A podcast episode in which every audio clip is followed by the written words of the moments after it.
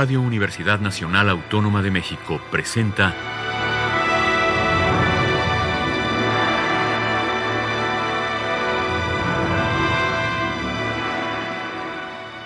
Hacia una nueva música.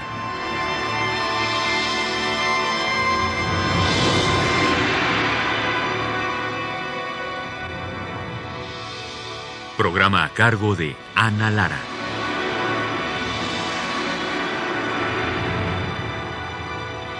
Muy buenas tardes, bienvenidos hacia una nueva música. Soy Ana Lara y el día de hoy tenemos como invitado al joven compositor Omar Hernández Lazo. Bienvenido, Omar. Qué bueno que estás aquí. Muchas gracias. Y vamos a entrar directamente en materia. Cuéntanos un poco sobre esta obra que se llama Fronteras Difusas. Eh, bueno, la compuse alrededor del año 2013. Eh, fue con la oportunidad, bueno, tuve la oportunidad de trabajar con Liminar, ya que su director, Alexander Brook, es maestro donde yo estudié, en la Escuela Superior de Música. En esas fechas, el maestro Brook eh, solicitó a algunos compositores eh, obras para trabajar con el ensamble y esta pieza es el resultado de esa oportunidad. Eh, se llama Fronteras Difusas, ¿por qué se llama así? el título viene de que un poco de la forma de la pieza, que es son una especie de ciclos de entidades sonoras que se van repitiendo y van variando por la instrumentación de la pieza. Así que cada vez que se repite un objeto eh, eh, es reconfigurado por la distinta instrumentación que se le da en la obra. Bueno, vamos a escuchar Fronteras Difusas de Omar Hernández Lazo en la interpretación del ensamble Liminar.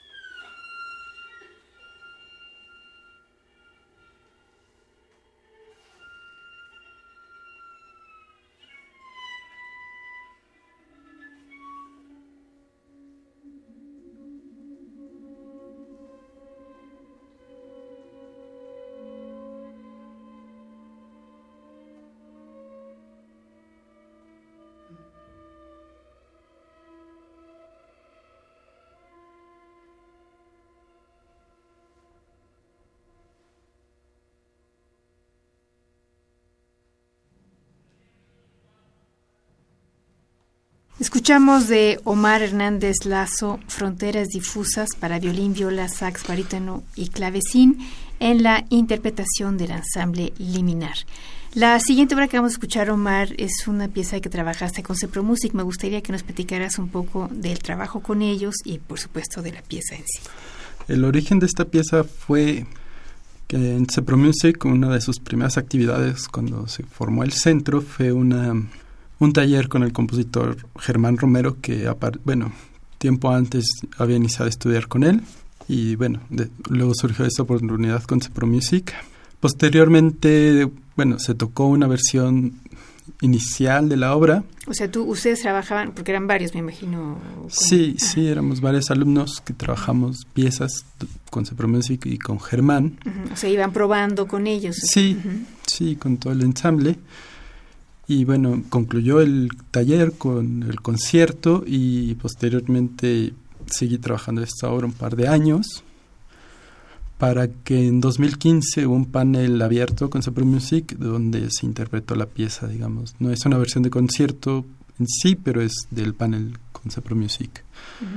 Em, y sí, es, es bueno, fue una pieza para mí importante en su momento porque la trabajé como mucho tiempo y a partir de ella eh, esclarecí eh, como patrones que me interesaba seguir explorando.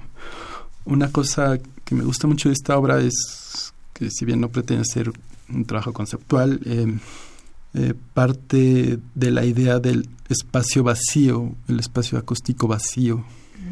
Esto surge ya que, bueno, desde formación desde niño eh, siempre he tenido un particular interés por la, las artes plásticas, ya que mi madre es escultora y, bueno, siempre he estado como ese gusto en mí. ¿Y el título de dónde viene? El título em, es un poco extraño porque no, no refiere a nada en particular, es simplemente como un pretexto poético, pero no tiene una relación particular con la pieza.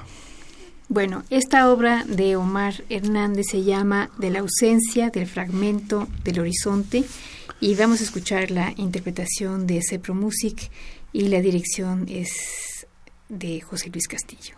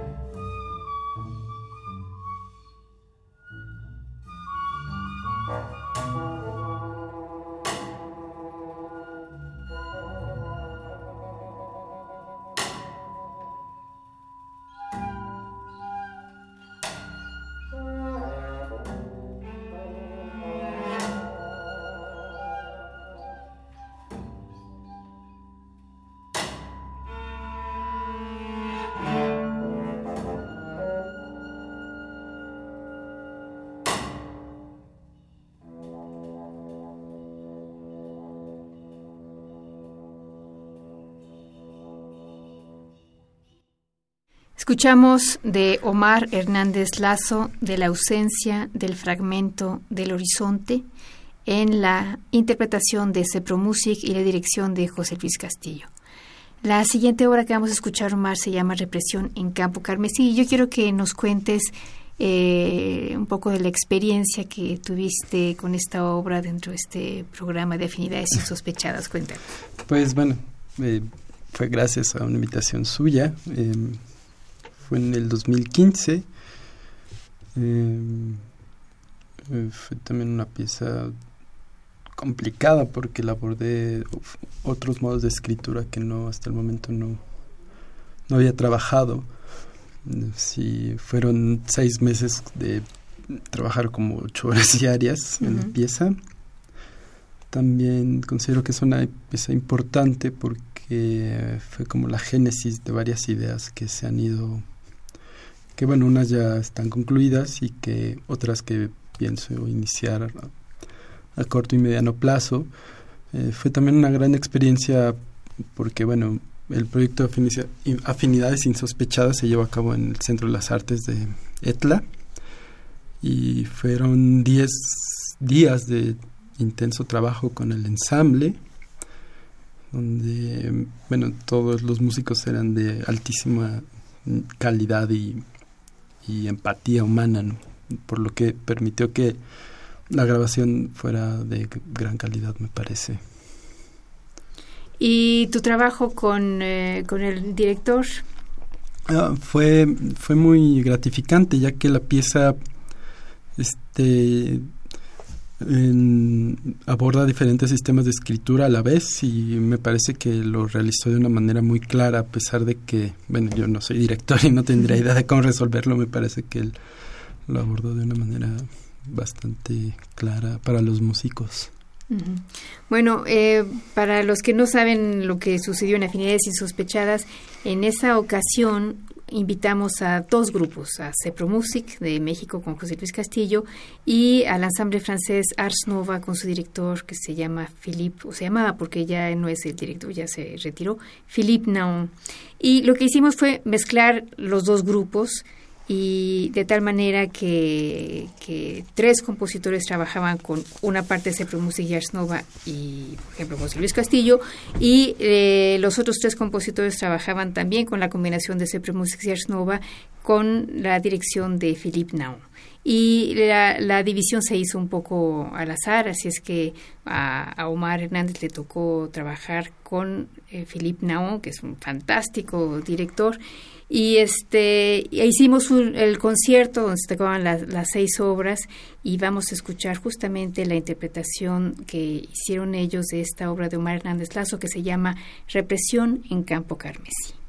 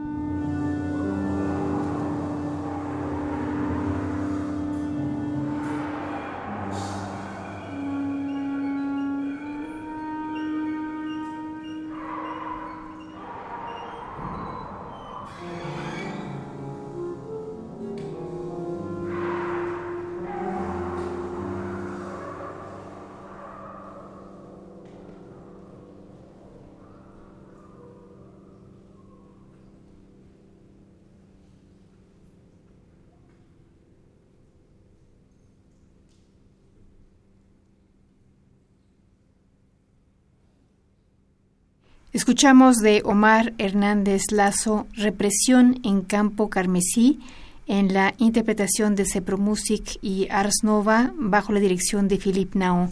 Omar, tú no nos dijiste por qué se llama Represión en, en Campo Carmesí. Igual que la pieza pasada, también mis títulos, no sé si son más como una excusa para para reforzar la idea de una escucha atenta más que traten de tener como un sentido programático para percibir la música. Yo estoy totalmente de acuerdo contigo. bueno, la siguiente obra que vamos a escuchar es una obra rara porque es para piano y cinco intérpretes tocando sobre el mismo piano. Cuéntanos. Sí, este, básicamente tres intérpretes tocan sobre las teclas de una manera no tradicional, mientras que dos intérpretes funcionan como, eh, bueno, se relacionan con el piano preparado y toda la historia que hay detrás, pero es, funcionan como un filtro de toda la toda la masa armónica que generan los tres intérpretes al teclado. Esta pieza para mí fue importante ya que es como la... Tú eres pianista. Sí. Eh, un poco la idea de la pieza es que pueda tocar eh, no se requiere ser pianista y mucho menos virtuoso para poder tocarla.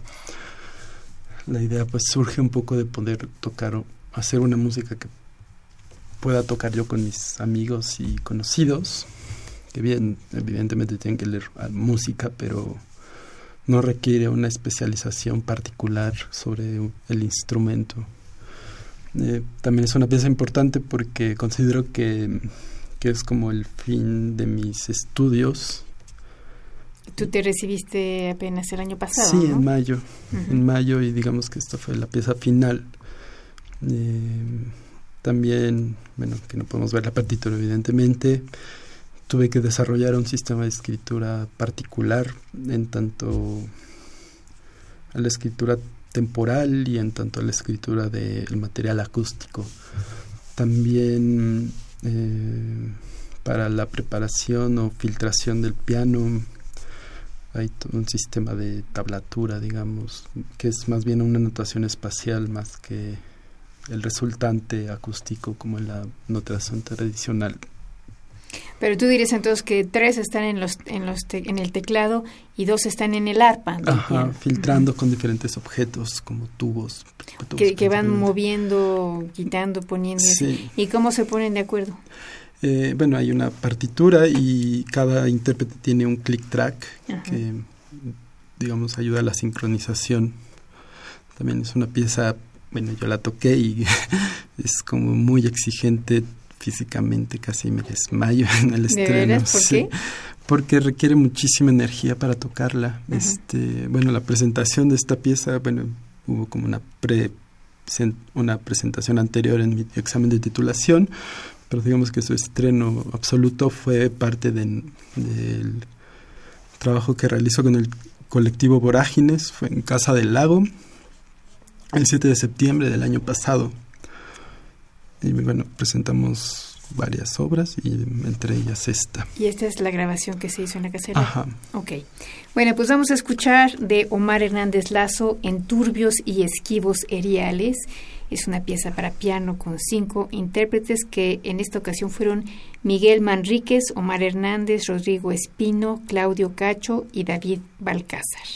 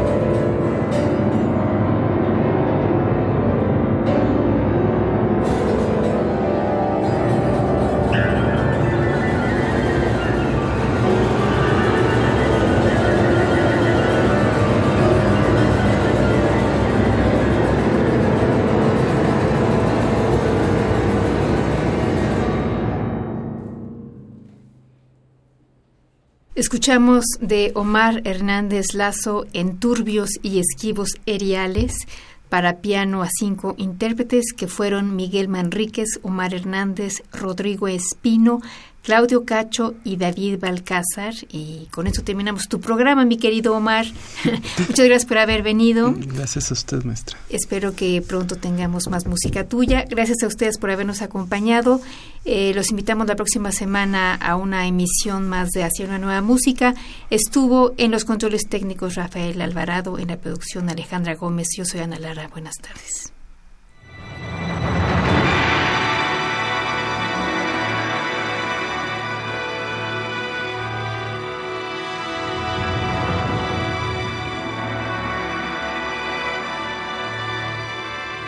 Radio Universidad Nacional Autónoma de México presentó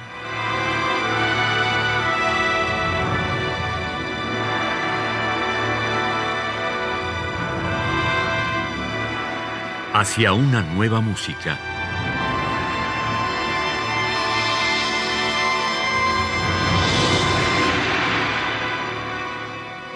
Programa a cargo de Ana Lara. Radio UNAM. Experiencia sonora.